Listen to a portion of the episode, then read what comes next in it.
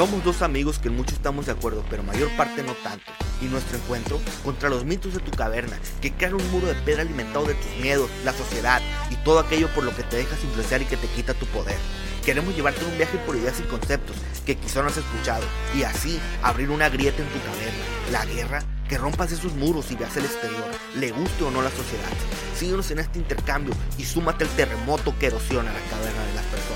Si hablamos fuerte, no te cagues. Es una plática entre compas.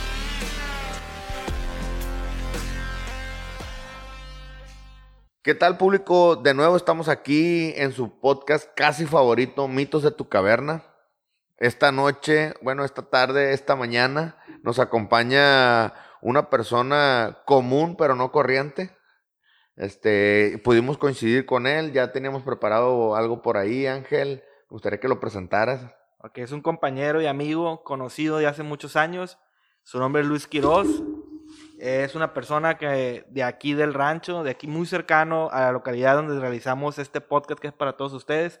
Él es ingeniero industrial y tiene ahorita una trayectoria amplia. Se ha dedicado, eh, yo creo que siempre, no sé si en algún otro lugar, ahorita nos vas a desmentir, Luis, te has dedicado al, al concepto de, de aseguranzas. Y tiene por ahí muy buenas experiencias y muy buenas anécdotas por lo que lo quisimos invitar al programa. Y pues la verdad, Luis, qué gusto que estés aquí a un lado con nosotros, sentados hombro a hombro para esta charla. Muchas gracias, Ángel. Antonio, gracias por invitarnos por acá. Eh, eh, pues vamos a tratar de aportar lo, más que podamos. Eh, en este tema que me comentabas ahorita, Ángel, de, mi experiencia, sí, ya traemos alrededor de casi 17 años en seguros. Y bueno, la verdad siempre aprendiendo, ¿no? Aprendiendo mucho, eh, tratando de apoyar a la gente, ayudando a, todos los que nos rodean en el medio. Y bueno, pues aquí estamos a la orden. Este, pero bueno, a mí me gustaría empezar con una pregunta que por ahí este, me causó muchas dudas. ¿Por qué? Porque sé que es, es un programa nuevo, este podcast. Este, pero se escucha bastante interesante, por ahí he escuchado un par de capítulos. Pero la pregunta que quiero llegar es, a ver, ¿de dónde salió el nombre? mitos de tu caverna. A ver, ¿quién me contesta de ustedes? Este, sí, Luis, es, es, un, fíjate que qué buena pregunta, porque estoy seguro que más gente se lo ha preguntado, ¿no? Se pregunta esto, ¿de dónde viene? Y hay gente que también de seguro ya lo escuchó, ¿no? Ya, ya por ahí, este, saben de dónde es. Esto es una teoría, un mito, una fábula, por ahí viene. Ángel, me gustaría que lo sí, platicaras. Mira, es de un pensador, es de Platón. Y es por ahí precisamente un mito que él comentaba y ahorita se los vamos ahorita a explicar brevemente. Eh, Platón era un pensador eh, hace eh, muchísimo, muchísimos años atrás, ¿no? Antes de Cristo.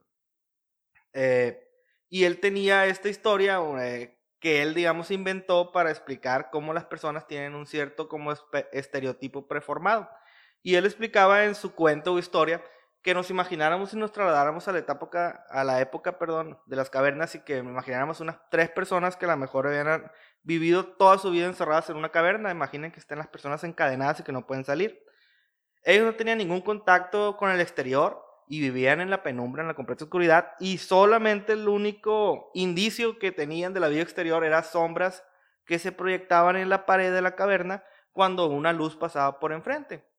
Y la historia es un poquito larga, ¿no? Y te habla exactamente de qué figuras se proyectaban, pero haciéndolas un, poquito más compacta, la historia habla de que uno de estas personas se logra, pues, abrir sus grilletes y logra escapar de la caverna y que va al exterior, eh, nunca ha visto la luz, conoce el sol, conoce, pues, los árboles, las plantas, más personas, conoce infinidad de cosas que obviamente él desconocía por completo y él trata de volver porque él quiere que todas esas nuevas experiencias que a él le sumaron, mostrárselas a los compañeros que él tenía en la caverna.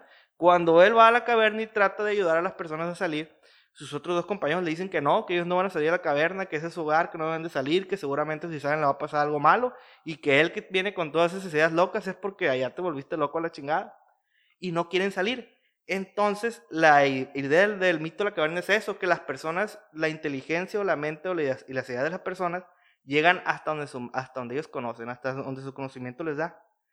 Y la idea de ponerle el programa Mitos de tu caverna es porque todos tenemos un mito dentro de nuestra caverna, y caverna también haciendo alusión a cabeza.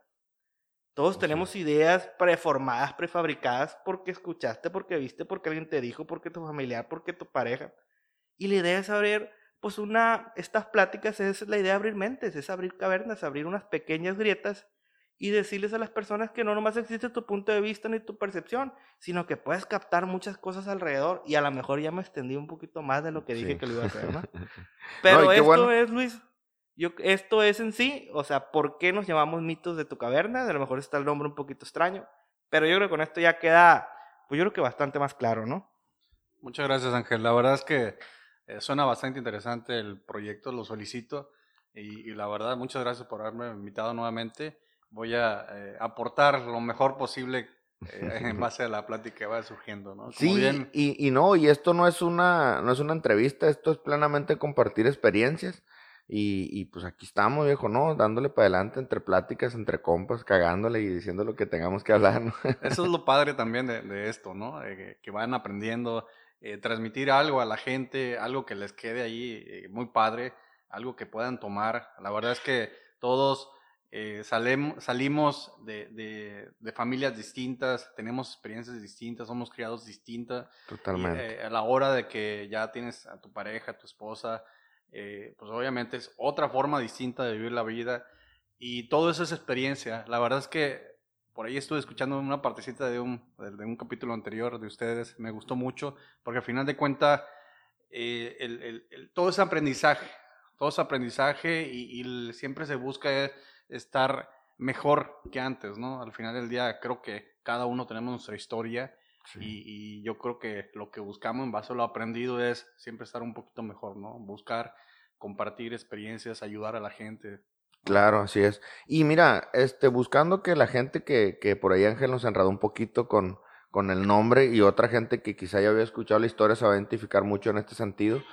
Y mira, Luis, este, tratando de explicar un poquito lo que habla Ángel este, Montaño para mí, eh, quizá hay personas que ya lo han escuchado, este, esta, no sé, teoría, historia o de alguna manera una fábula que es muy, muy cierta. Voy a tratar de transmitirlo un poquito a la vida, ¿no? Y de por qué nosotros queremos empezar a abrir cavernas en la gente, empezar a, tocarle la, la, las cabezas y decir, eh, güey, fíjate, o sea, sale el mundo exterior, hay más, pues.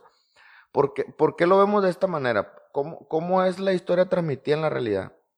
A veces estamos tan cerrados en nuestro círculo, este, en nuestro barrio, en nuestro pueblo, o también en nuestra ciudad, porque hay personas que están en la ciudad pero están realmente encerrados en, su círculo y que se puede convertir en un círculo vicioso, ¿no? Tú llegas al punto en que tú conoces lo que te rodea, pues. Tú conoces a lo, que se lleva, a lo que, a lo que se dedica tus vecinos, a lo que se dedican este, tu familia, y, y cómo empieza la gente a romper ese, ese mito de su caverna pues empieza a vaguear, empieza a andar en la calle, empieza a trabajar, como siempre lo hemos dicho, trabajando y buscando y viendo otros ejemplos, viendo a personas. Sí, y, y, esta madre, para mí, es muy chingón hablarlo de, de, gente que viene de un pueblo y que va al campo a trabajar, por ejemplo. Pues es que tú te vas al campo, por ejemplo, que pudieras hacer un trabajo muy chingón y de mucha talacha, y ves a otra gente, ¿no? Ves, ves por allá a lo mejor un ingeniero industrial que anda instalando una, una, una, este, un sistema de riego, ves a, algo, a lo mejor un ingeniero agrónomo que llega con otra mentalidad y lo escuchas, sí te pones despierto, ¿no? Y empiezas a ver que hay gente haciendo cosas diferentes y empiezas a absorber, empiezas a quebrar tu, tu caverna y empiezas a decir, bestia, yo quiero esto, pues yo quisiera vivir como él, ¿qué está haciendo él? Te pones perceptivo, ¿no? Sí, aquí la realidad y, y también por experiencia de vida es que cuando tú conoces gente nueva, eh, vas aprendiendo más sobre ellos, ¿no? Aquí lo importante es abrirte, nosotros lo llamamos mucho en la experiencia en nuestro trabajo, piensa fuera de la caja, o sea, no pienses que solamente es esa cajita donde tú te desenvuelves, ya sea en tu casa, ya sea en tu trabajo, siempre, siempre hay cosas que puedes aprender.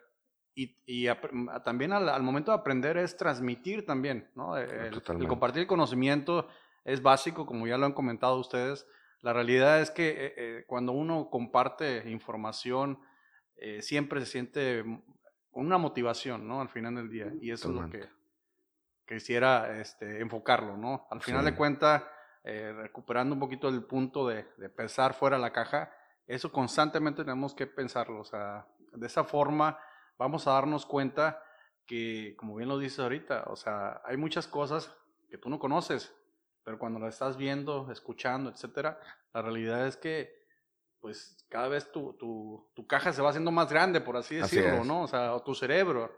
Por Así. allí eh, tuve una, eh, un curso eh, motivacional de alguien importante en el medio, este, donde nos dio unos ejemplos muy sencillos, sin embargo, para mí se me quedaron muy, muy impregnados en mi mente, donde cada uno puede poner sus límites, o mejor dicho, cada uno pone sus límites, ¿no? Totalmente. La realidad es que no hay un límite eh, para el, el cerebro humano.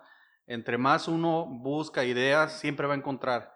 Si te juntas con un equipo que sí quiere aportar ideas, la realidad es que se vuelven infinitas. O sea, vas, Totalmente. vas retroalimentando o alimentando, mejor dicho, a, tu cabeza, a tu cerebro, tu caverna, ¿no? Este, Sí es. entonces, eso hace que se vuelva todo esto muy padre, que vayas creciendo, vayas ganando más cosas, conocimiento, ¿no? El conocimiento es, es totalmente eh, algo, pues, ¿cómo lo llamaremos? Invaluable, ¿no? Así ¿no? es. Entonces, volviendo al punto del ejemplo que les quería dar, eh, nos ponía por ahí, eh, por ejemplo, imagínense un caballito de, pues de, de tequila, ¿no? El Sí. tamaño. Y también imagínense, no sé, un tinaco o bien un barril grande, ¿no? Sí. Entonces, donde básicamente eh, a lo que voy es que mucha gente se queda con el pensamiento del, del tamaño del, del de este Del tequilero, ¿no? caballito. del caballito. Entonces tienen un pensamiento a veces, y no porque no pueda esa persona pensar en grande, sino que así está acostumbrado, ¿no? ¿Por qué? Porque está dentro de la caja y pensando de esa forma, donde fuera de la caja ya no hay más. Sí.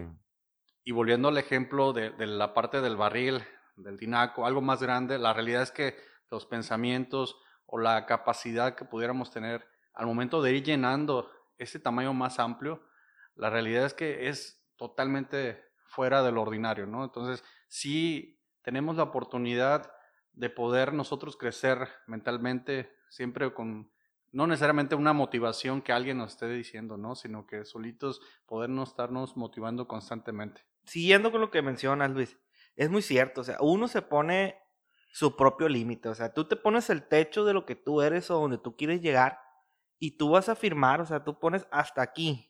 Y en el momento que tú te conformas, por ejemplo, al ejemplo de que al tamaño del caballito de un shot, pues tú firmaste tu límite, tu techo de tu proyección, de tu trascendencia en tu vida, de que hasta aquí, hasta aquí mi conocimiento, hasta aquí mi vida, hasta aquí mi proyección. Pero, ¿por qué hacer eso? O sea, ¿por qué no ir por más? O sea, que ¿por qué limitarte a un tamaño y no, o sea, piensa en grande y aunque sea, o sea, tírale a las estrellas y le vas a dar aunque sea una. O Así sea, es. ¿por qué quedarnos eh, estancados? O sea, y qué padre, o sea, que haya eh, mucha gente ahí tratando de abrir la caverna a las personas. Y qué padre, o sea, que uno pueda escuchar este podcast, que puedas acudir a convenciones, que puedas leer libros. Y una cosa y otra va sumando. Y la idea es que la gente siempre se esté tratando de cultivar. Y pues de salir de tu, pues de, de lo mismo, ¿no? De, de, de salir de tu, hasta de tu rancho, de salir de tus mismas ideas. Y Qué gusto, eh, de nuevo te menciono que nos estés aquí acompañando eh, como nuestro primer invitado. Quisiera preguntarte un poquito más, o sea, desde la mente de Luis Quiroz y desde su experiencia, que yo sé que eres una persona que viene como cualquier otra y quisiera que nos pudieras ayudar con algunos ejemplos donde les podamos transmitir a las personas para que la gente vea que sí se puede y que no que vea que las personas que tienen un cierto éxito eh, digamos, o sea, yo sé que es subjetivo, que no es que si una persona exitosa es porque viene de, no sé, de una cuna rica o porque viene de una situación de privilegio o porque tuvo suerte en la vida o porque a lo mejor alguien le echó la mano y fue lo que hizo todo por él. Entonces, a lo mejor tú tienes por ahí algunas anécdotas que nos puedas aportar en cómo fue el camino a lo que estás haciendo ahorita y que nos platicaras qué es lo que ahorita, eh, cuáles son los proyectos de Luis, qué es lo que Luis hace ahorita. O algo que nos pudieras aportar. A lo mejor estoy haciendo una pregunta muy extensa, ¿no? Bueno, la realidad es que la respuesta podría ser tan extensa como yo la quiera platicar, ¿no? Sin embargo, Sí, claro. pues trataré de ser breve porque a final de cuentas eh, hay un, un poquito de tiempo limitado, ¿no? este, pues miren, la realidad es que yo vengo de, de- de un pueblo aquí cercano donde estamos grabando. Este, eh, fue- éramos humildes en su momento, pero eso no significó que, que mi pensamiento fuera pobre, ¿no? Eh, ¿En qué sentido? A lo que- o a lo que voy es de que, pues no hay un pobrecito, ¿no? Claro. Eh, la gente cuando piensa de esa forma, ay, estoy pobrecito.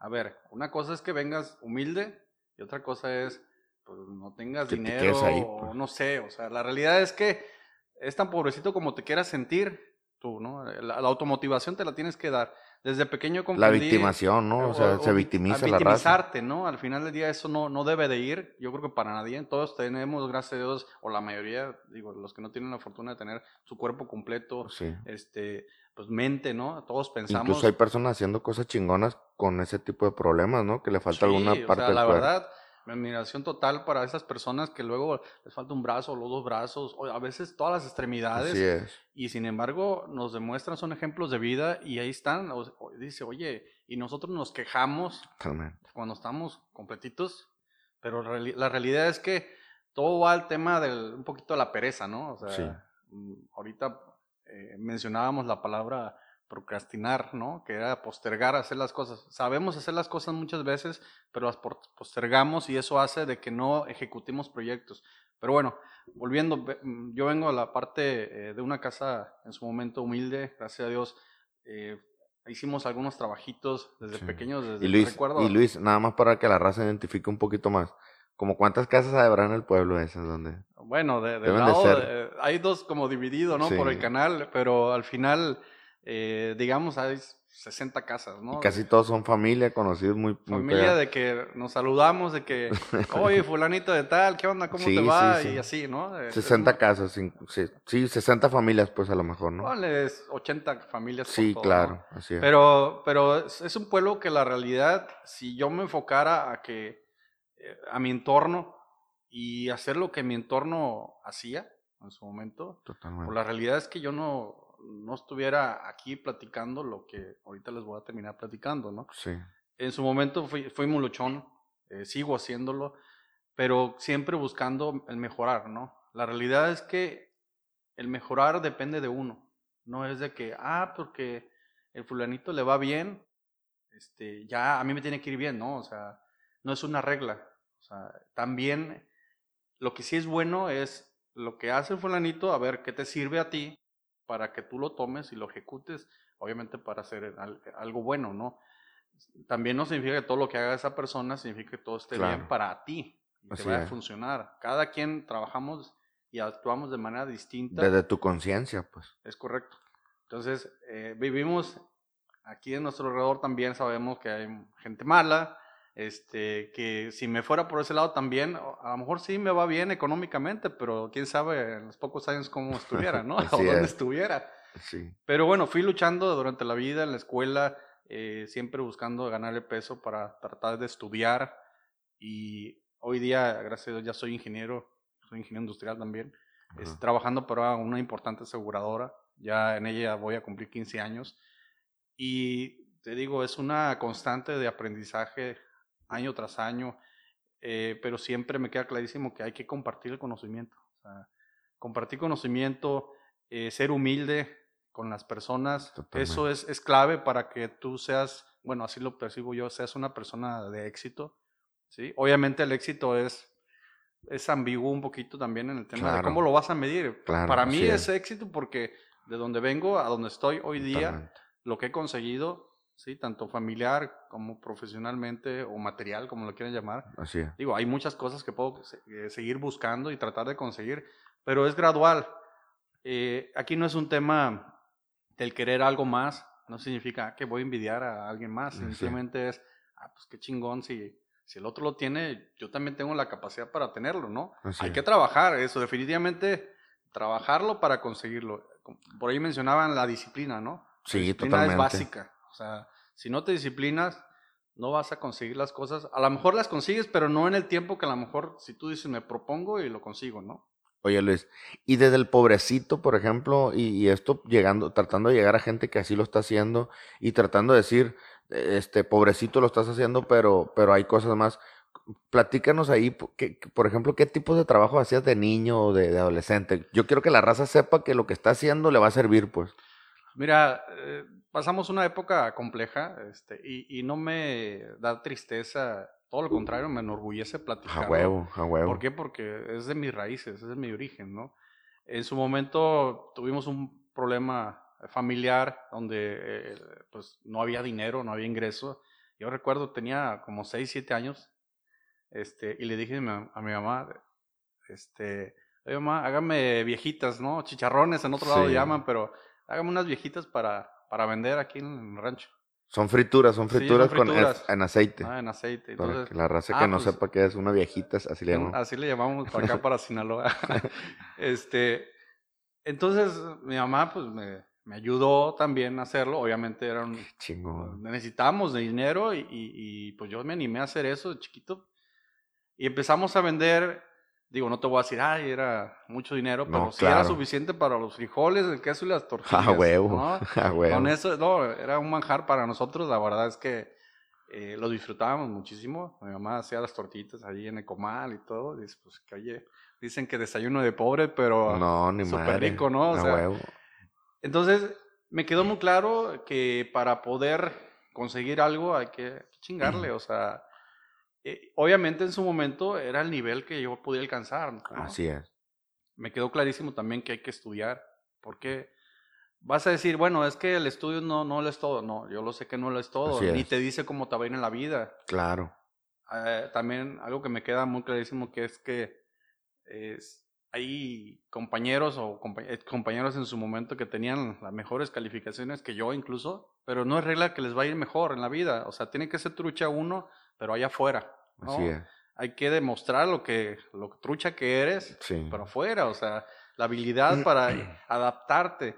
Estamos en un mundo muy cambiante y, y en la medida que aprendas a adaptarte a este mundo, a esta, ¿cómo le diremos? Esta ola de también digital, este, pues es la medida que tú vas a poder sobrevivir. A la, turbulencia que hay, ¿no? Y, a empezar a surfear entre esa turbulencia, ¿no? Pero ahí también depende de la mentalidad. Tengo claros ejemplos de amigos, incluso a lo mejor en algún punto me ha pasado de que, ay, güey, dice, oye, ¿cómo le pego, no? O ¿Cómo le hago para poder conseguir este objetivo? Cómo le hago para poder sobrevivir. O sea, ha llegado momentos, yo creo, como todos los que estamos ya en ciertos años en, empresas, donde dice, ay, güey, este año la iré, la, iré a liberar. o sea, aunque seas buen elemento, luego hay dudas. ¿Por qué? Porque las cosas no son sencillas. Aquel que llega eh, recién egresado y que tiene la mentalidad que dice, no, pues yo ya voy para jefe, ¿no? espérame, o sea, pues si tienes papá empresario, pues a todo dar, que eso es, mm, para mi respeto, para los que tienen escuelas de paga importantes, pues está bien, pero los, la mayoría del pueblo mexicano es, es chingale desde el principio porque es la vida que nos toca vivir y obviamente búscale para que el día de mañana puedas vivir mejor que alguien más. Una, una, vez alguien me dijo un comentario muy duro, ¿no? Pero depende de, de, de, qué punto lo veas. Si lo ves desde la víctima te va a ofender este, y si te pones bien trucha, a lo mejor te va a servir. Alguien me lo dijo una vez. Si naces pobre, viejo, no, no es tu culpa, pues. Porque tú no decidiste, no escogemos los padres, ¿no? Pero si te mueres pobre, eso sí es tu culpa, pues. Porque tú ya tuviste una vida para echarle chingazo, ¿no? Ayer platicamos con unos amigos aquí eh, el tema ese de la herramienta de la escuela, ¿no? De la, del estudio. Y platican mis compas, este, nos estamos tomando una cerveza por ahí, y platican mis compas que hay un trasfondo después de la universidad, ¿no? Y, y cómo ese trasfondo es que vas y conoces a personas que están viviendo experiencias más duras que la tuya o experiencias iguales que las tuyas, ¿no? Decíamos por ahí que vas en el camión y vas pensando que llevas para el puro pasaje de vuelta, ¿no? Y vas pensando desde tu víctima, vas ahí pensando que, que a qué vas, que, que tú eres del pueblo, que no, pasas, que no vas a salir adelante, que eso que estás estudiando para empezar no va a haber trabajo, que fulano de tal está batallando para conseguir trabajo y ya tiene un doctorado. Pero tú vas en el camión y te topas con personas que incluso llevan para puro pasaje de ida. Y de regreso tienen que conseguir un raite porque no les alcanza, güey. Y desde ahí tú dices, cabrón, o sea, vas aprendiendo, pues. Si te pones bien perceptivo. Y en el salón de clase está el rico, está el desmadroso, está el burro, pero que es una reata en la vida, y está mucha gente de la que te estás rodeando y te estás alimentando, te enseñas a, a, relacionarte con la raza, cosas más trascendentes que nada más ir al, al, dinosaurio de la universidad, ¿no? O sea, hay cosas más chingonas que puedes aprender yendo a la escuela, a abrir la mente, conocer. Recuerdo mucho un camarada, iba conmigo en la escuela y decía, allá afuera en la vida los veo, cabrones. Aquí serán muy inteligentes, pero allá afuera me la van a pelar. Y el cabrón ahorita tiene tres, cuatro negocios. Tres, cuatro negocios tiene, le va súper bien y además es empleado de una empresa, pero con sus negocios también, pues. Le va muy bien, felicidades a este, este gallo y eso siempre, siempre lo tengo en la mente bien presente, de que allá afuera los veo, pues.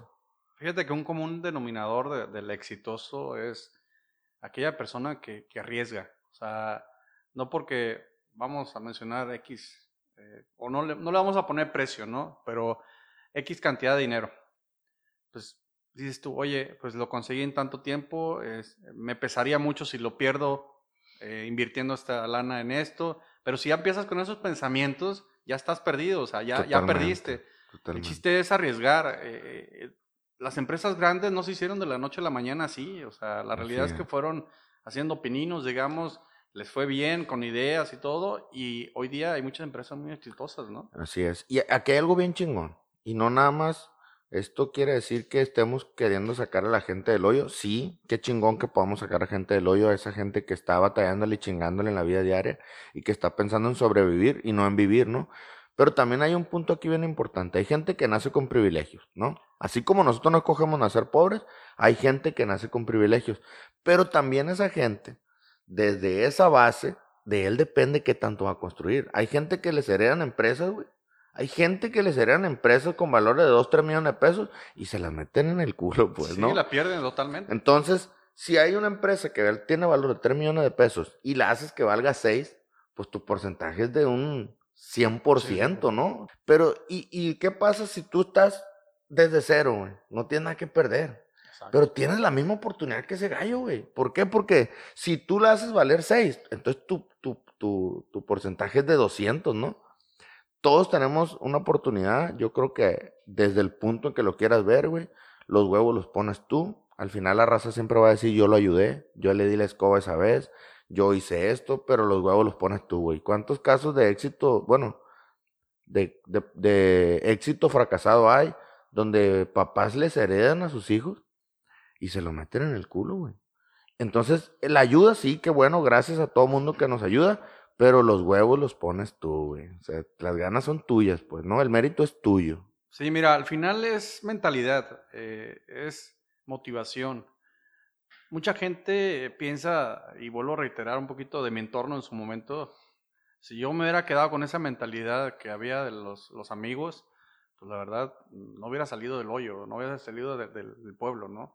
Hoy día, eh, gracias a Dios, ya eh, en base a que me he ido relacionando con más gente, eh, digo, estoy en una plaza manejándola, hablando de seguros, me relaciono con otro tipo de gente y cada vez me convenzo que esa filosofía de aprender sobre las demás personas y relacionarte con personas iguales o hasta mejores que tú, o sea, siempre es tomar lo mejor de las personas. Y los digo en el buen sentido, no, no mejores que tú económicamente, porque hay personas de mayor edad y menor edad que pueden aportarte algo. Y aquí es la inteligencia emocional que uno pueda tomar para captar, ¿no? Captar esa idea y transformarla en hechos, ¿no? Así es. Sí, mira, o sea, lo importante y qué chingón, así como mencionas, es que no te quedes solamente con tu idea y con tu percepción. Algo que platicábamos ya anteriormente, o sea, la mente, la mente colectiva. O sea, siempre dos cabezas, tres cabezas, las que tú quieras, entre más colectividad, siempre van a surgir mejores ideas. Y a veces para bien, a veces para mal, así como mencionas, si tú te hubieras quedado con la colectividad de la mente, de tu círculo, eh, digamos, en el lugar donde naciste, donde, donde creciste, pues a lo mejor esa colectividad te hubiera traído algo negativo, ¿no? Pero tú supiste escoger qué tomar como mentor, o sea, a dónde enfocarte, hacia dónde guiarte. Y tú supiste decidir, o sea, esto es lo que me rodea, pero esto, es lo, esto no es lo que yo quiero para mí. Esto no es lo que yo quiero lograr. O sea, qué chingón que uno no te quedes con la idea, porque es bien fácil, o sea, es bien fácil que se te contagie, o sea, es una pinche enfermedad, de la negatividad de que no se puede, de que es que esta madre aquí no se da, que para qué chingados estudia, estamos jodidos. O sea, eso es muy fácil, o sea, lo negativo se contagia 200 veces más fácil que lo, que lo positivo, pero ahí está el ánimo de uno, la fuerza que no, que no lo venzan. Y pues, ah, como me platicas, o sea, yo sé eh, que cuesta un chingo, que muchas personas pasamos por ahí, que otras no tanto, y como que platicas tú, que hay personas que ya vienen de una posición de privilegio, viejo. Pero hay algo muy cierto. O sea, la vida está bien difícil la chingada, no todo el mundo. No, viejo. O sea, no es que no haya que comer. Es que hay mucha gente que nos falta mucha hambre para ir tras lo que te quieres comer. Porque es muy fácil decir, ya perdí, ya perdí antes de entrar en la guerra, güey. O sea, cuando tú quieres ganar una batalla, tienes que entrar en guerra. Nunca vas a ganar la batalla si no te metes a la guerra. Y no vas a generar tus experiencias sentado en tu casa o sentado atrás de alguien que te dijo que no se puede. Y pues esto es así, viejo. O sea, es dale, dale, machácale y síguele para enfrente, güey. Si te caíste, levántate otra vez, güey. Y si ocupas irte para atrás porque te pegaron bien duros los putazos, vete para atrás, pero con la mentalidad que le des, porque vas a salir luego con todo hacia el frente. vas a pues. ponerte a afilar tu pinche machete, ¿no? Luis, eh, desde la posición que yo entiendo que ahorita tienes de, de liderazgo, ¿cómo es el, trato? ¿Cómo es, cómo tratas tú eh, de liderar a tu equipo?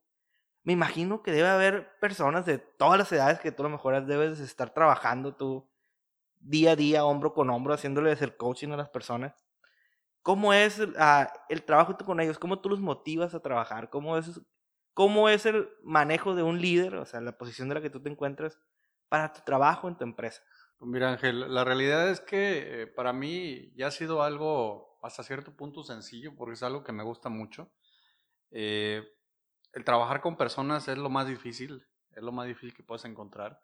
Sin embargo, ya cuando tú le agarras el rollo, tú ya le agarras el feeling, como dijeran profesionalmente, ya eh, se hace fácil. ¿A qué me refiero? De que cuando tú conoces a las personas, porque esto es un trabajo de no de meses, es de años la realidad, eh, cuando las vas conociendo, vas, vas viendo la forma de cómo llegarle, ¿no? Por ahí me comentaba un camarada de acá, camarada, camarada Antonio, perdón, este, me comentaba ahí en una plática que por allí con un agricultor, porque él se dedica a esta parte de la comercialización, de la parte de agricultura, este, cómo le llegó a un, a un cliente, a un potencial, ¿no? Por allí, complejo, pero lo manejó tan bien que, que, bueno, obviamente esto de manejarlo es la experiencia, ¿no? Que ya trae. Y bueno, eso no significa que también, eh, al como lo manejó al principio, pudiera haber sido como que, ah, esa es la solución, ¿no? Sino que él vio, vio el caminito, fue moldeándolo, digamos, y cayó el, eh, el, cliente, ¿no? En, mi caso, eh, eh, pasa similar, sino que yo busco mucho el, relacionarme con las personas, crear amistad, esto porque facilita la interacción, ¿no? Comercial en este caso. Y siempre busco y les dejo muy claro, a ver, yo estoy aquí para ayudarte a que tú seas mejor en este negocio. ¿Cómo es mejor? Pues obviamente gané, más lana, o sea, esa es mi, pues digamos, mi intervención dentro de, la organización junto con mi equipo. El ayudar de que el agente de ventas gane más lana. Obviamente eh, es una labor eh, de venta y es un vendedor independiente, pues que si vende este, gana lana y come. Si no vende, pues totalmente, pues no come, ¿no? Entonces es una labor, eh, mi admiración para, para, los agentes de ventas que siempre están ahí constantes, ¿no? Están constantes. Y obviamente se motivan el hecho de que, ah, mira, ahí le llevamos bien, vamos logrando este bono, vamos logrando estas metas, ay, los viajes que me gano, etcétera, ¿no? Así es. E, eso es una motivación continua, ¿no? El estarlos monitoreando, por así decirlo, los números, ayuda a que esas, esas metas se, se cumplan, ¿no? Así es. Qué bueno que mencionan lo de, lo de los agentes de ventas. Este, aquí hay, aquí hay yo creo que algún error que, que hemos tenido dentro de la caverna y mucha gente ya lograron este, salir de ese mito que, que no hemos captado que la realidad de las cosas es que todos somos vendedores, ¿no? Todos somos vendedores desde, desde, desde cómo te vendes con tu pareja, de cómo te vendes con tus hijos, y hablando desde el centro de tu hogar, ¿no?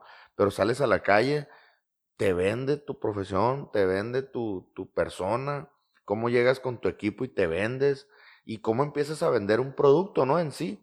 Al final aquí yo creo que todos somos vendedores y, y yo siempre he dicho, dediques a lo que te dediques, o sea, tómate un cursito de venta, o dos, o tres cursos de ventas.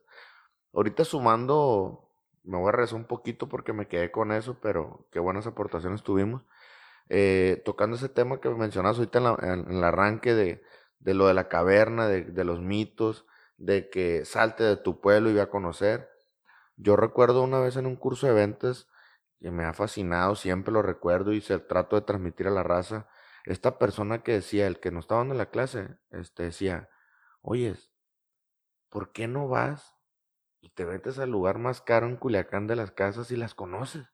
Porque a veces deseamos tanto algo que no conocemos y en tu cabeza no está ese chip. ¿Cómo, cómo vas a obtener algo que no conoces? Pues no. Es como si pensaras en un material que no existe, es como dijeras oro entre oro y plata y se inventa un material. No existe, pues, no existe en tu cabeza eso que tú quieres y por lo pronto no va a llegar, pues no puede llegar si no existe en tu cabeza. Este decía, vayan a las agencias.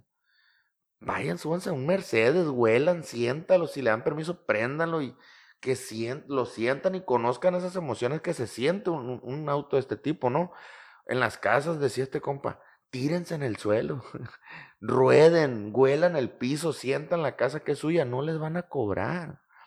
¿Qué pasa con esto? Rompes el mito de, de cómo puedes vivir y de cómo vive otra gente y, y cómo puedes vivir diferente, ¿no? Que, que, que, abre tu caverna, que, que entran ideas diferentes en tu cabeza, ¿no?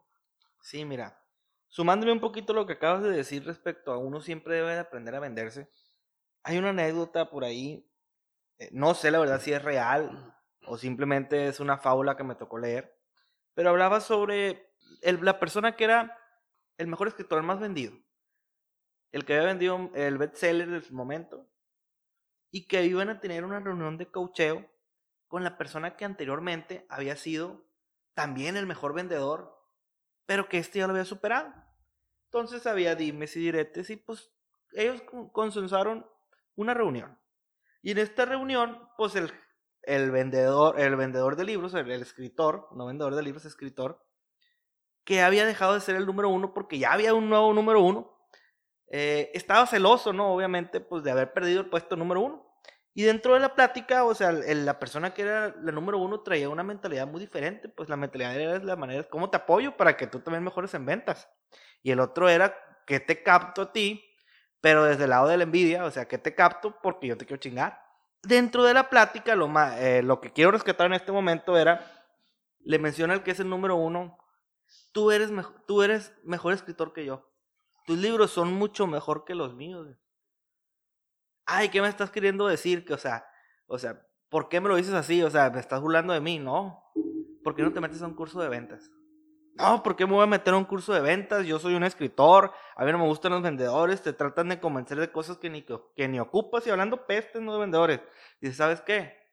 Te lo repito, tu libro es mejor que el mío pero yo soy mejor vendedor que tú. Sí, mira, complementando lo que dices Ángel, la realidad es que ahorita me, me acordé de algunos ejemplos que, que, hemos tenido durante la experiencia.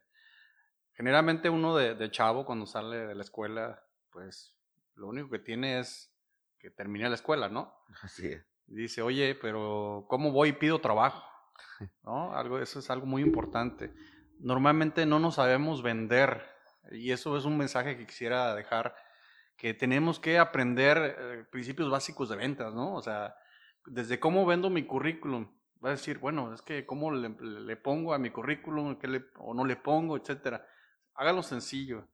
Pero aquí la, el primero o el primer contacto para, para poder llegar hacia a lo mejor la empresa que va a ser tu jefe, ¿no? Tu, tu, en este caso, quien te va a estar pagando un sueldo si es que entras allí. Así es. Es vende confianza. De entrada, oiga, yo vengo a aprender.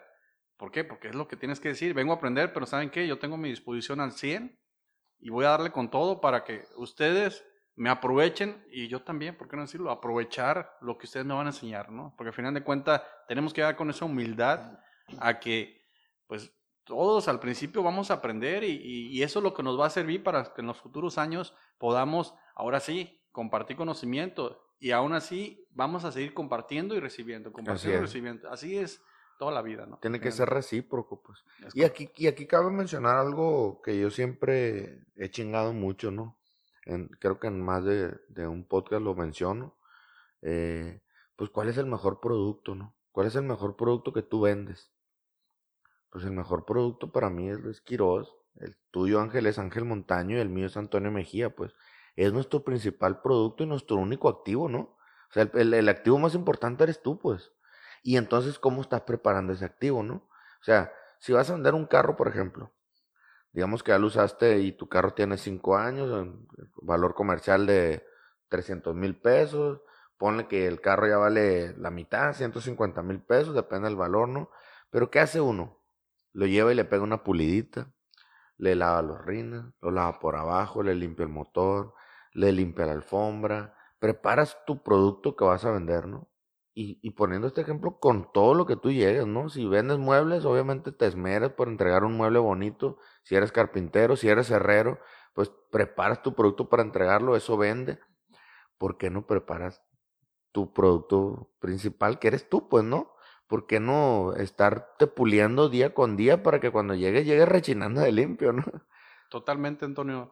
Has dicho ah, eh, palabras claves, la preparación propia. O sea, al final de cuentas, eso te ayuda para que ah, también al momento de contratación, pues, ¿qué es lo que tú vendes en tu currículum? ¿no? O sea, al final del día, el entrevistador o el, posible jefe a lo mejor te va a entrevistar y te va a decir, no, pues, ¿qué ofreces para la empresa? ¿Qué hiciste antes de estar aquí para poder que yo te contrate? ¿no? Es. Son de las preguntas clásicas.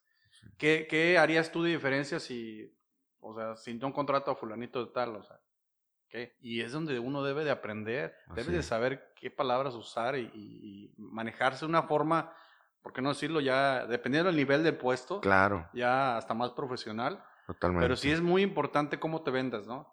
Ahí, si tú, aunque seas más chingón que otras personas, pero si no sabes venderte, como comentaba Ángel en el tema del, del escritor, que no le interesaban las ventas, pero si no se sabe vender, pues lógicamente no te van a contratar y van a contratar a alguien que, digo, no menospreciando, pero puede ser que sepa menos que tú, ¿no?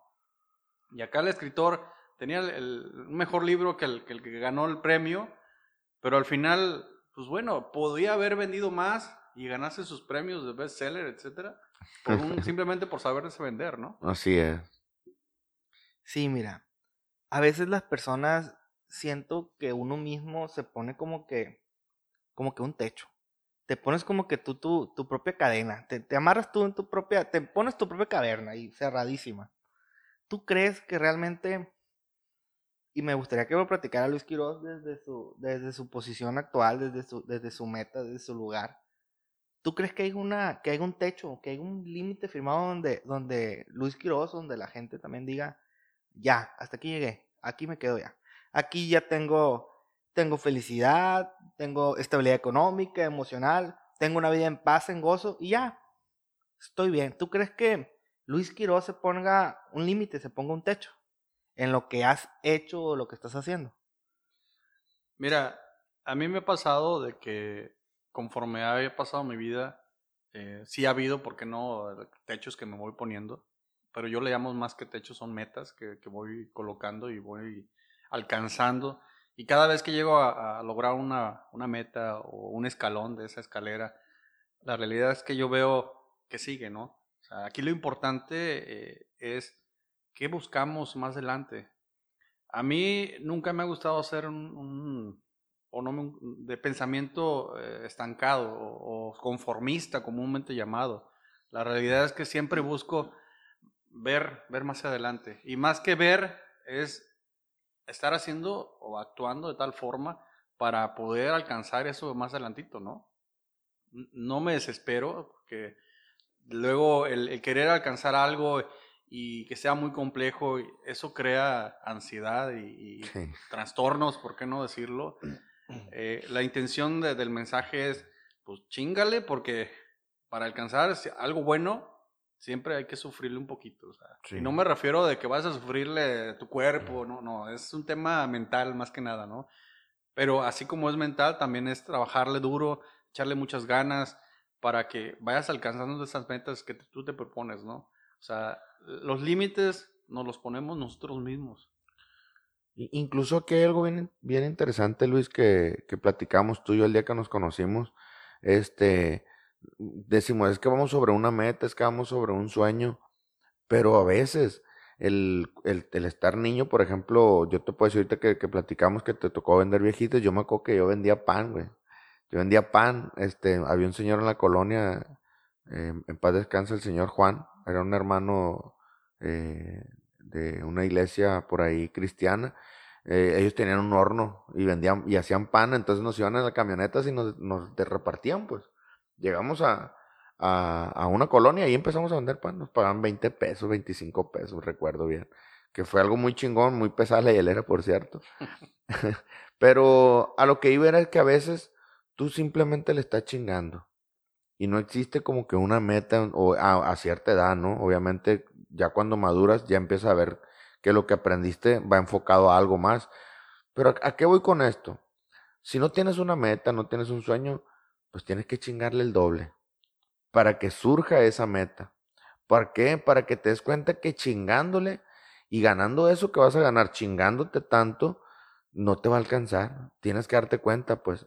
Y desde ahí empieza a surgir una meta. Te digo, eh, a mí me pasó algo muy similar. Yo, yo le chingué mucho y, me di cuenta que con eso que me pagaban o con eso que podía ganar en ese momento y, aprendí, había aprendido bastante, tenía que buscar brincarle un poquito más porque dije, no me alcanza, no me alcanza para la vida que yo quisiera tener y, desde, el, amor propio decía yo merezco más, ¿no? Entonces te digo, es, si no tienes una meta, chingale el doble para que te des cuenta que necesitas una, pues, ¿no? Sí, la verdad es que hay que echarle muchas ganas y, y lo bueno cuesta y, es chingarle, como bien lo dices. A mí me, me ha tocado ver que gente que nace con privilegios, como bien lo comentabas, pues a la hora que se van los señores, los papás, este, y se quedan los hijos con el negocio, pues lo, bajan a pique rápidamente. ¿Por qué? Porque lamentablemente no les enseñaron a valorar las cosas, lo que cuesta conseguir las cosas. Pero cuando lo, empezamos a trabajar y sabe lo que cuesta, oye, pues es que esos cinco pesos me costaron un chingo de, esfuerzo, oye, pues voy a ahorrar un poquito y me lo gasto, no sé, tres pesos, lo que ustedes digan, pero ya no es de que, ah, lo suelto los cinco así rápido, ¿no? La verdad es que siempre buscamos tener un colchoncito, eh, ¿Por qué? Porque nos cuesta mucho conseguir el dinero, ¿no? Obviamente, entre más experiencia vamos consiguiendo, eh, un trabajito mejor, etcétera, pues vas consiguiendo mejores cosas, ¿no? Así es. Y luego, Luis, no sé si estés en este punto, yo, creo que por ahí hay alguna diferencia de edades, pero qué chingón que, que podamos coincidir. Este, empiezas a ver que lo que estás ganando o esos cinco pesos que generaste, cuánto tiempo te costó, ¿no? O sea, y es donde tú le das el valor real a tu tiempo, ¿no? O sea, este tiempo que invertí, esos cinco pesos me lo gané en el mes, a la bestia, o sea, es un tiempo que invertiste para ganarte esos cinco pesos, ¿no? Sí, mira, eh, es muy curioso porque dicen por ahí que entre más ganas, más gastas también, ¿no? Claro. Los compromisos aumentan.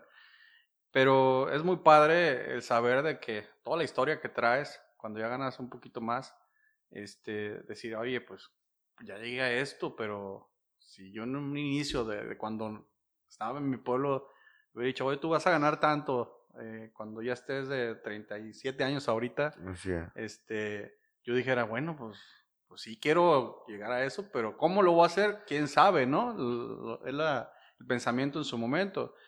Pero las cosas se fueron dando poco a poquito, pero la base, se repito, es chingarle, ¿no? Es buscar siempre la papa, siempre buscarlo por el lado bueno, o sea, siempre fui de las personas de que no voy a pasar por encima de los demás para yo conseguir lo que yo busco, ¿no? Siempre es ayudando al prójimo, siempre buscando claro, pues, el bien, ¿no? El bien común. Yo creo que cuando tú estás convencido de eso, eh, pues la verdad las cosas se te van dando poco a poco. Totalmente de acuerdo, así es. Y, y te digo lo, lo, de la meta y lo de, lo, de, lo de muévete, lo de chingale, porque incluso hay personas que no tienen, este, posiblemente ni la secundaria, y me he topado con esas personas haciendo cosas tan chingonas, compa, o sea, que desde que agarraron la escoba, para mí es un ejemplo muy, muy, muy palpable siempre, que tú entras a una empresa con la escoba en la mano, y, y puede decir que es a lo mejor a nivel jerárquico es el más bajo, el, el, de limpieza, este, pero de ti depende salir de ahí, pues, o sea, de ti depende las ganas que tú le eches, vas a ser, el, sí, el barrendero, como este gallo que platicamos en Montañez, el que el de los chetos Flaming Hot, fue de limpieza el gallo, pero él se esforzaba y se esmeraba por su espacio era el más limpio de todos, ¿no? Entonces, ¿qué va a suceder? A huevo va a suceder que te vas a hacer el jefe de limpieza. Entonces, luego qué sigue? Bueno, te sigues preparando, traes a tu equipo chambeando, te pones truchita por ahí con el de mantenimiento y empiezas a aprender mantenimiento. Y esto es una escuela de la vida, viejo. No, está, no, es, no estoy hablando de alguien que ha ido a la universidad, ¿no? Estoy hablando de alguien que a lo mejor ni secundaria puede tener, ¿no? Y yo lo he visto, los o sea, conozco gente que así ha salido. Entonces, te empieza a pegar alguien de mantenimiento y empiezas a aprender. Oye, te dice el de mantenimiento, ¿no te quieres venir conmigo? ¿Vas a ganar 500 pesos más? Claro, me quiero ir. Y valen madre los 500 pesos. ¿Qué voy a aprender con este gallo? Y te vas a otro apartamento y aprendes otro tipo de trabajo. Ya aprendiste de limpieza, hoy estás en mantenimiento y empiezas a ver. Entonces tú le empiezas a dar servicio, si estamos hablando de una industria, le empiezas a dar servicio a maquinaria, empiezas a ver cómo funcionan, te hablan, oye, es que se me paró esta madre, necesito que la revises. Y después quizá el de, de la máquina es, es- es alguien que se mata menos, es el operador de ese equipo y te dice, oye, güey, pues yo miro que la manejas muy bien, ¿no quieres venirte conmigo? Fíjate que fulano va a salir, va a subir puesto. Y te vas, güey. Y sigo hablando de la misma persona, una persona que no tiene secundaria, güey, pero que le chinga, pues. Sí, yo también conozco algunos casos así, la verdad, mi respeto por esas personas, pero el, el- el común denominador, yo le llamaría así, es que le, le echan muchas ganas, o sea, no se limitan a que, ah, porque yo tengo la primaria o la secundaria, voy a ir al puesto a trabajar, como dicen aquí a la ley, ¿no? A un Sí, departamento. Así es. Este, no, o sea, hay que tener visión.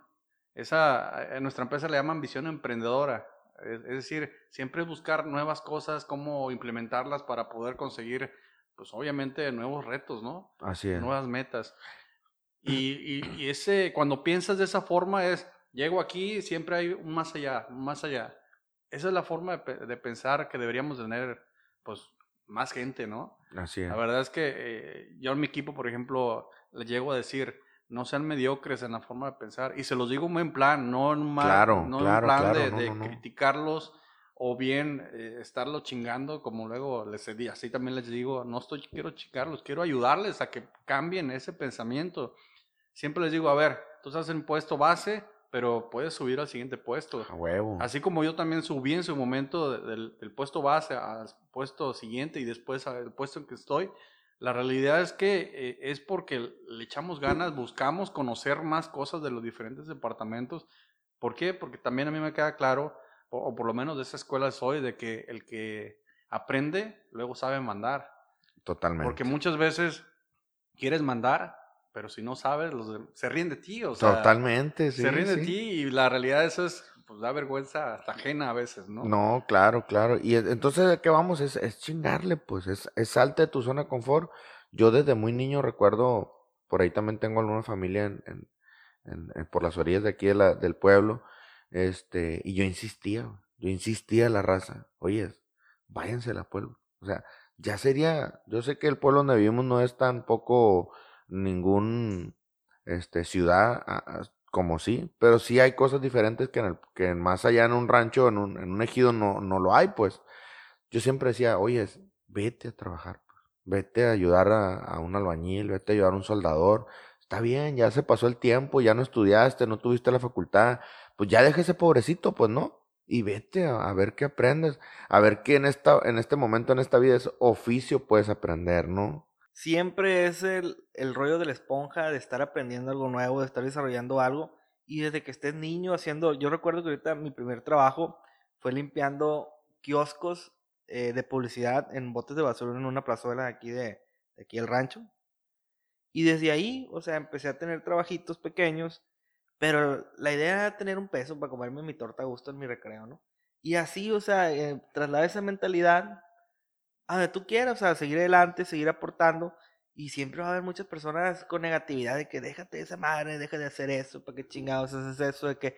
Y me tocó, o sea, recuerdo cuando estaba en la universidad que yo siempre en las vacaciones me trataba de meterme a trabajar a algún lugar, esos dos meses de vacaciones, en vacaciones largas, y me decían, ¿y para qué te metes a trabajar, loco? No, digo, pues es que me meto para tener experiencia. ¿Cómo vas a tener experiencia trabajando en la tienda de Doña Chuyita? ¿Y eso de qué te va a servir en tu currículum? Pues de algo me va a servir. Gente, y gente que a lo mejor estaba trabajando ahí, que a lo mejor no tiene estudios, porque así como hay personas buenísimas eh, sin estudios, como el ejemplo que tú dabas, y cuando hablamos de Richard Montañez, súper chingón ese vato, súper influencer, y que ahorita da conferencia, buenísimo. Hay personas que están del otro lado, o sea, que están en su negatividad, que están encerrados en su caverna, güey, y que porque a ellos no les fue bien, güey, la gente, güey, que no le va bien, no quiere que a ti tampoco te vaya bien, güey, porque así es un justificante para ellos sentirse mejor. No es que yo sea un pendejo, sino es que la vida te ven difícil, yo no pude, él tampoco va a poder. ¿Por qué tú sí vas a poder? O sea, siempre la persona se va a creer más lista que tú. pues. No, y al final, el- al final algo que yo siempre he mencionado y, y, y me- me- a mí algo que me encanta es el tema emocional, el tema del cerebro, liberación de, de sustancias, me encanta. Este, el cerebro bien hecho para ahorrar energía. El cerebro en sí es por naturaleza ahorrador de energía, o sea, es un cerebro huevón. Y entonces así nos, nos, nos fastidiamos, así justificamos la falta de que nos esté yendo mejor que a esa persona. Es que ese güey de seguro se está metiendo con, con la dueña de ese negocio. Es que ese güey es bien lambehuevos, por eso le está yendo bien. Y con eso tú te quedas como de que justificas que no te va tan bien y el cerebro dice, ah, está bien, estoy a toda madre. Entonces eso es lo que no debemos hacer, güey. Debemos buscar cómo romper con ese tipo de mitos y decir, no, es que le está yendo bien porque le ha chingado, tengo que empezar a chingarle y nunca es tarde para empezar, ¿no? Independientemente de lo que esté haciendo, si tú lo quieres pensar que, que es ético, que no es ético, oye viejo, algo está haciendo. Ve y fíjate qué es lo que está haciendo y no te pongas a hablar desde el punto de vista negativo o positivo si tú quieres, pero ve y fíjate qué es lo que está haciendo y por qué él sí lo puede lograr y por qué tú no. ¿Te acuerdas cuando mencionábamos el tema de que las, las uvas agrias? Oh, Por- me encanta ese... O sea, las uvas agrias, eh, dice la fábula, un zorro que está en un lugar donde hay uvas, ¿cómo se llaman? Eh, Los lugares donde siembran las, las uvas, ¿cómo se les dice? Una parra. ¿eh? Viñedo. Viñedo. Un viñedo. Y de que empieza el zorro, ah, voy a comer uvas. No sé, no, no sé por qué dice la fábula que un zorro, no sé si los zorros coman uvas. Pero va el zorro y va por la pinche, y no se puede subir, se cae y se vuelve a subir y sale todo pinche arañado y no alcanza la pinche uvas y el último dice, pinches uvas van a estar bien dije la chingada, y se va. o sea, ¿por qué le tiras mierda a algo que no lograste? O sea, es como si yo te dijera, pinche Ferrari, güey, está bien culero, pinche carro bien incómodo, güey. O sea, ¿para qué chingados quiero uno? No, güey, este vato trae eh, fulano cantante, fulano, no sé, empresario, fulano amigo que tú tengas que tiene, a lo, a lo mejor no un Ferrari, a lo mejor un Mercedes, ¿no? Algo más, eh, aquí más normal en, en, en, en Sinaloa. Ah, güey, pinche carro ese bien incómodo, güey, no puedes ni pasar un tope, ¿para qué lo quieres? ¿Por qué le tiras mierda a algo que ni siquiera te alcanza? O sea, Eh, ¿por qué es como que tú solo embarrarte en tu pinche lodo y justificarte para seguir en tu misma mierda? Y, y, y yo creo que aquí, cuando haces este, ese tipo de acción, este, engruesas las paredes de tu caverna. O sea, te cierras a ir más allá, pues. ¿Por qué? Porque dice el cerebro, no, esa madre estás diciendo que es mierda y no, no, no vamos para entonces. Hay que seguir aquí, hay que seguir aquí arriba de la bicicleta y, y vamos a dejar a la carretita. O sea, eso sucede, güey, cuando, cuando tú, este, desde el punto de vista, este, como envidia, güey, hablas mal de alguien que le está yendo mejor que a ti. Te, te cierras, te cierras a que, a que, a que, a seguir en el punto porque estás odiando algo que deberías amar o anhelar, pues, ¿no? Sí, mira, Antonio, la realidad es que, eh, te decía, pues, pues, a lo largo de, mi vida, eh, nos hemos relacionado con diferentes tipos de personas. Eh, honestamente, he visto varias personas de éxito y obviamente tratamos de, tomar de las ideas de esas personas. ¿Por qué? Porque yo los veo positivo, ¿no?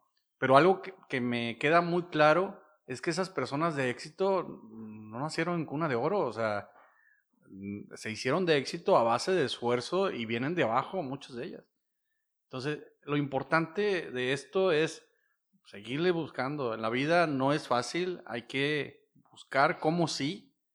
El no ya lo tienes desde que naciste, así lo quieren ver desde, desde- de cierta perspectiva. En las ventas así lo vemos. Siempre. O sea, cuando vas a quererle vender a alguien o quererle ofrecer algo, el no ya lo tienes, busca el sí. Entonces, esa es la experiencia, ¿no? Eh, Eso es lo que, Sí. la esencia, ¿no? Lo que, que Y es, y es que eh, está bien sencillo, a- al quien no entiende el no ya lo tienes, es, si no vas, es no, pues. Pero si vas, tienes 50% de que sea no y el otro 50% lo tienes de la probabilidad de que sea sí, pues, ¿no? Y por lo menos lo vas a, lo vas a, lo vas a escuchar, lo vas a conocer poquito y ya te traes una información para atrás. Y ese porcentaje es pensando que la manera en que tú presentes el producto no sea la óptima, porque no te supiste vender. O sea, Así es. 50% es pensando que le digas al cliente, ¿lo quiere o no lo quiere? Y ya no le dijiste nada. Así es. Ese es el 50. Pero de ti va a depender que el 50 del sí no sea 50, Y sea mi- 60, sea 70. Y mira, quería agregar algo hace ratito, por aquí lo, lo anoté para que no se me pasara.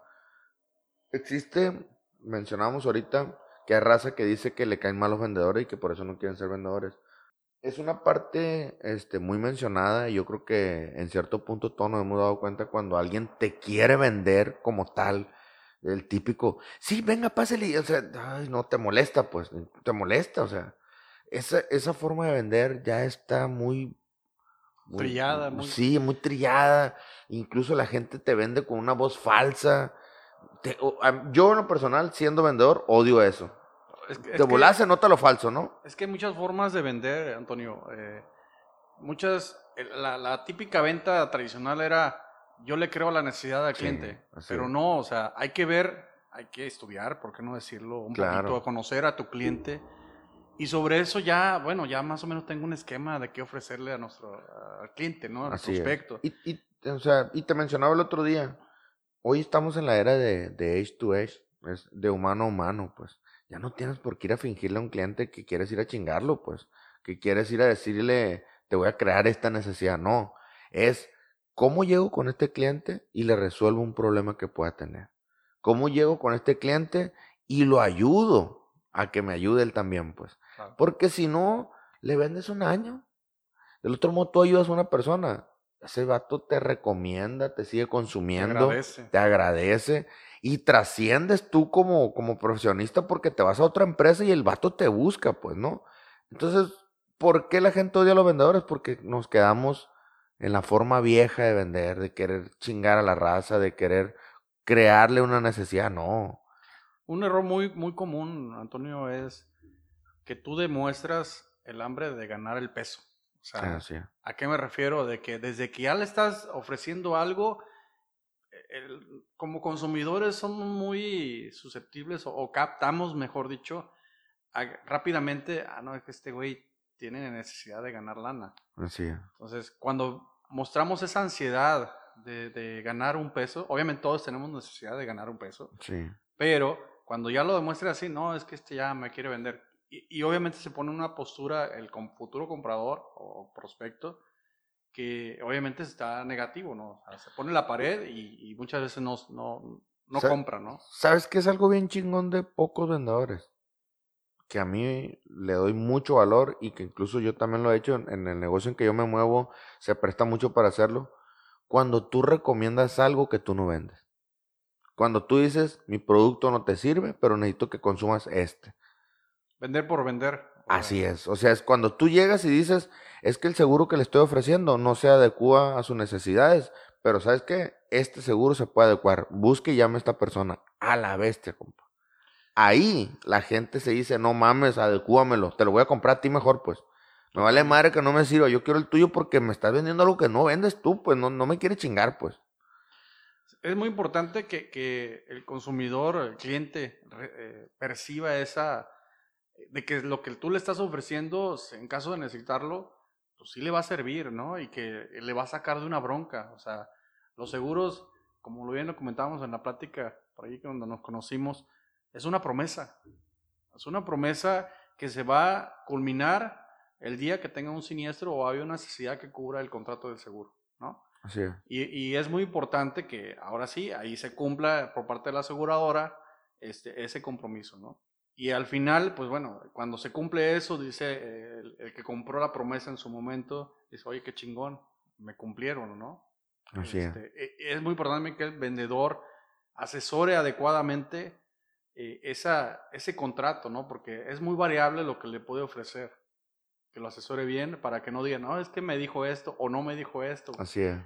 Eh, Es importantísimo, importantísimo, perdón, esa parte. Cuando el, el asegurado o prospecto se siente tranquilo desde un principio, pues la verdad, al momento de, del- del siniestro, pues no pasa nada, o sea, simplemente se, se cumplen las expectativas, ¿no? Sí. Sí, mira, lo que pasa es que uno no debe de llegar con la típica de todo el tiempo de crear necesidades, o sea, sino que uno debe de llegar a solucionar problemas. Y qué padre con el ejemplo que mencionas tú, Antonio, que te toque a ti en el, campo en el, que te, en el que te desarrolles, que sabe que, oiga, yo no vendo el servicio o el producto que usted necesita, pero le recomiendo a otra persona. Ahí es donde la persona siente un valor agregado, intrínseco, chingoncísimo, porque él ya no genera, o sea, le generas una experiencia, le generas una emoción y ya no le vendes por vender o ya no le vendes, es como el age to age que mencionas ahorita, o sea, tú le generas a la, a la persona una cierta empatía, una cierta confianza con la que la persona te dice, ¿sabes qué? No, yo te quiero seguir teniendo a ti porque tú me asesoras bien chingón. Cuando la mayoría de las ventas ahorita, que es algo que se está tornando mucho ahorita por la globalización, el tema ya no es vender por precio, ya no es vender por el que más se anuncia, el que tiene mejor mercadotecnia, sino el rollo es vender por qué tú le generas a las personas, o el cómo tú las ayudas, o que las personas contigo se sientan en confianza. O sea, eso yo creo que es el nuevo mercado, es la nueva manera de vender. Y en la parte tuya, Luis, que también lo mencionas, sí, o sea, el feeling está en cómo el primer contacto, porque el primer contacto, cuando le están ofreciendo la póliza al cliente, es el noviazgo. O sea, ahí le podrían echar todas las mentiras del mundo, que es donde luego la gente se, que, se queja mucho, porque luego ya que está casada con la, con la aseguradora, luego a la hora de que le respondan esa promesa, y clarito está, ¿no? Es igualito como uno viaja un matrimonio y la promesa, ¿no? Por eso te lo, te lo analizo, te lo meto en esta metáfora. Pero el feeling que tú le pongas al momento de que el asesor convenza, no que convenza, perdón, pero que le haga ver a las personas los pros y los contras y que le haga ver que es algo que le va a servir. No que le creó la necesidad, pero se dio cuenta que le va a satisfacer una necesidad que él ya tenía o que le va a solucionar un problema que él tenía. Es donde tú ya no crees que eso, o sea, ya no te vas en el precio, ya no te basas en lo que me va a costar, sino que te pones a pensar en el beneficio que voy a obtener. Y es donde ya el producto se va a vender solo. Si tú vas con ese feeling, tú vas con esa idea de no decirle es que vale tanto, ya no, o sea, yo vengo a solucionarte este problema. Y es yo creo que la nueva metodología, la nueva ola de qué bonito que todos vendiéramos así. Sí, por ahí yo me acuerdo mucho de, de una capacitación que tuvimos, un curso, donde nos mencionaban, ni la cobertura amplia es tan amplia, ni la limitada es tan limitada. A lo que voy es de que la cobertura amplia, muchos tienen la, la creencia o el mito de que, ah, pues me va a cubrir todo, ¿no? Y la limitada en su momento, o todavía, no es tan limitada. La verdad es que muchos pensaríamos, bueno, es que cubre hasta robo y daños a terceros y gastos médicos y asistencias. Entonces, sí es muy importante, lo que quiero llegar es, lean sus condiciones generales. O sea, también eh, un asesor no les puede transmitir en media hora, una hora, todo lo que en sí cubre un seguro. ¿Por qué? Porque al final de cuentas no le va a dar la vida. O sea, las condiciones generales son muy extensas, pero sí es importante uno como consumidor leer un poquito más, que no te quieran pues, eh, pues agarrar en curva, ¿no? Así es, yo creo que por esta vez es todo, Luis. Espero que no sea la última vez que nos acompañes. Muy buenas aportaciones, te lo agradecemos. Esperemos que la raza pueda engancharse con estos temas y decir, yo también puedo hacerlo, ¿no? Yo también puedo hacer otras cosas diferentes. Este, y que, y que podamos romper esas cavernas en la cabeza de la raza, ¿no? Sí, muchas gracias, Antonio Ángel. La verdad estuve muy emocionado aquí con ustedes. Nunca había hecho esto, pero estuvo súper padre. Este, esta hora se fue volando. Sí, Eh, totalmente. Yo pensé que, no, ¿qué voy a decir? ¿Qué va a pasar? No, la realidad, otra, otra grieta ahí en la, en la caverna, ¿no? Así es. Este, pero la verdad, eh, con aprendizajes, este, la verdad, muy buenos ustedes para, para esos temas también. Y pues muchas gracias por haberme invitado, ¿no? Gracias, Luis. No, muchas gracias a ti, Luis, por acompañarnos. Y qué bueno que tú, como mencionas, o sea, si te abrimos también el mito de tu caverna de qué era grabar y te quitamos el miedo y esta eh, y la inseguridad, pues qué padre también, ¿no? Que te sirva a ti, que nos sirva a nosotros y que le, sirva, que le sirva a todas las personas que nos escuchan. Y qué bueno que se pudo dar este momento y que coincidimos aquí y que, y que pudimos platicar. Y ojalá a la gente le guste mucho y sigamos dando la oportunidad, así como nos inauguraste, o sea, nos vas a tener que dar la patada, la buena suerte, porque fuiste nuestro primer invitado. Para que luego otras personas que a lo mejor le vamos a pedir al público que nos recomiende por ahí, les vamos a hacer un correo electrónico para que nos den sus opiniones, sus recomendaciones sobre qué temas les gustaría que habláramos entre Antonio y yo o algo otro cabrón. Eh, y así vamos a seguir tratando de ser un, un poquito más dinámico y seguir tratando, eh, abriendo, o sea, la caverna de las personas. Así es, Ángel. Este, y vamos a seguir invitando a gente común y no corriente. este, gracias, Luis, y esperemos tener un invitado próximamente otro, ¿no? Pues muchas gracias. La realidad es que esa frase me gusta mucho porque a final de cuentas yo creo que la gente quiere escuchar cosas eh, que vienen de gente como ellos, ¿no? Al final Sí. de cuentas, mm, que no se vayan con la creencia de que, ah, no, es que él es empresario importante o es un artista y piensan que pues ya están hechos, ¿no? Que son Pero no, personas o sea, extraterrestres. Sí, yo creo que deben ser el mar- marcianos. Este, pero no, pero no, la realidad es que todos somos humanos, tenemos las mismas capacidades y todo. Totalmente. Muchísimas gracias por, por la invitación. Gracias a toda la gente que nos sigue apoyando.